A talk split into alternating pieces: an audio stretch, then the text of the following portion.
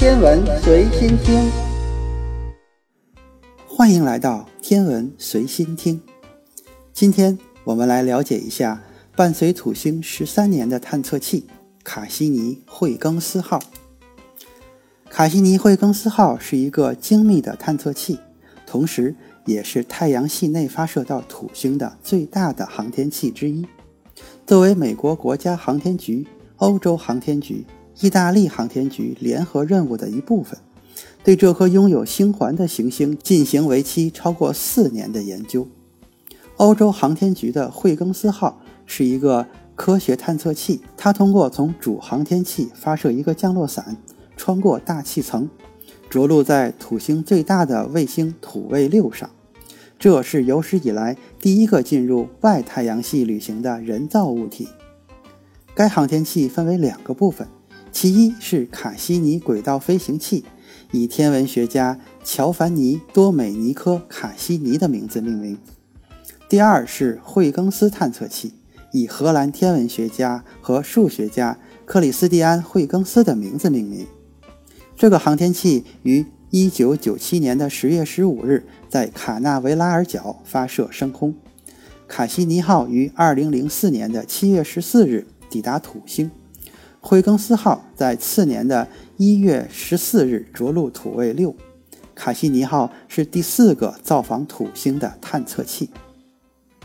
发射卡西尼惠更斯号探测器的火箭是泰坦四 B 半人马号，它是一座二十二层楼高的运载火箭，其任务是携带五千六百五十千克重的卡西尼惠更斯号探测器进入太空。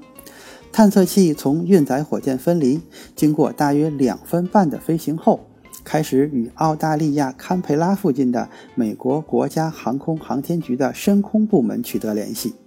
探测器与上一级火箭分离发生在发射后的第五十二分钟。半人马号有一个二级液体助推器和一个三十米高的有效外壳。组建卡西尼轨道飞行器和惠更斯探测器的专家来自美国和欧洲的十六个国家，他们负责设计、研发、建造、发射，并从航天器收集数据。这次探索任务总共花费了三十二点六亿美元。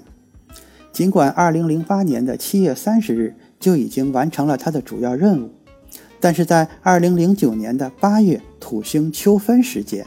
为了探索土星，任务被延长到了2010年的六月。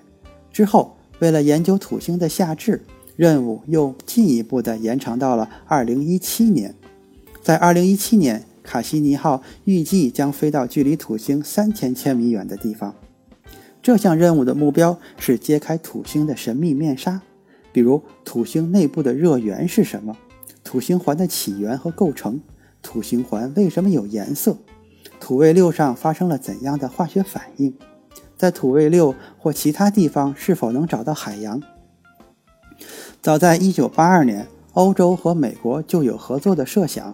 随后，在1983年，美国国家航空航天局把绕土星轨道飞行器和土卫六的探测器作为核心计划。这个项目虽然经过了反复的审议和许多波折。最终还是缓解了欧洲和美国航天器之间的紧张关系，并且克服了许多预算限制。项目在1994年后，直到1997年发射，都进展得非常顺利。卡西尼惠更斯号是最大最重的航天器之一，仅次于前苏联发送到火星的火卫一号。这个复杂的航天器包括轨道飞行器。两千一百五十千克和探测器三百五十千克，都采用了非常专业的设计。卡西尼号大约六点八米高，四米多宽。这个航天器被设计得非常复杂，因为它要适应到达土星的轨道，而且抵达目的地后还要进行大量的科学观察。卡西尼号上有着大约十四千米长的电缆，连接了大约二点二万条的电线。布二三八是航天器的燃料，轨道飞行器的动力就是由燃料的放射性衰变产生的热量转化为电能提供的。在飞行的过程中，惠更斯号依赖于卡西尼号提供的能源，但独立执行任务后，就必须使用自己的化学电池能源了。航天器在距离我们的星球八点二到十点二个天文单位的距离运行，这导致用无线电通讯需要花费六十八到八十四分钟，因此无法向航天器发送实时指令。与地球的通讯由一个高增益天线和两个低增益天线组成的天线系统进行。若高增益天线出现故障，低增益天线将会继续的接收我们的信息。卡西尼号上搭载了大约十二个设备，惠更斯号搭载了六个。这些设备主要是为了收集多种科学数据而设计的，比如电浆分光计是用来探测土星磁场中的电离气体。宇宙尘埃分析仪来分析土星附近的尘埃颗粒，双重技术磁强计分析了土星磁场、土星环以及土星卫星与太阳风之间的相互作用。成像科学子系统帮助近红外、近紫外线和可见光的成像。离子和中性质谱仪分析土星和土卫六附近的带电离子，来帮助研究其大气。卡西尼号还装载着不同的遥感仪器，用来给地球发送数据。卡西尼号为了获得到达小行星带的动力，曾经在1998年和1999年两次飞越金星。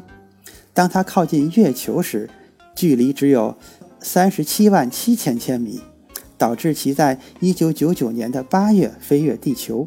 三次引力助推使卡西尼号获得了足够的动力到达。外太阳系，卡西尼号两千年十二月飞过木星，用时大约一个月。这期间拍摄了大约二点六万张木星的照片。距离木星最近的几张彩色照片就是这个时期拍摄的。这期间对木星的大气环流进行了很好的研究。最后一次引力助推使卡西尼号获得了到达土星的动力。探测器还做了一些其他观测。如观测椭圆形的大气云雾和风带，这些风带互相朝反方向移动。在木星环中发现的不规则物体，是由它的卫星木卫十五和木卫十六受微陨石撞击而喷射出来的。二零零四年发现了土卫三十二、土卫三十三和土卫三十四。此后，卡西尼号还发现了七颗土星的卫星。卡西尼号是一个环绕土星轨道运行的航天器，还发现土星的轨道周期比预期增加了六分钟。惠更斯号在2005年1月着陆于土卫六，土卫六是体积第二大的卫星，覆盖着厚厚的氮气大气层，富含甲烷。科学家认为这与地球年轻时的大气非常的相似。今天的天文随心听就是这些。咱们下次再见。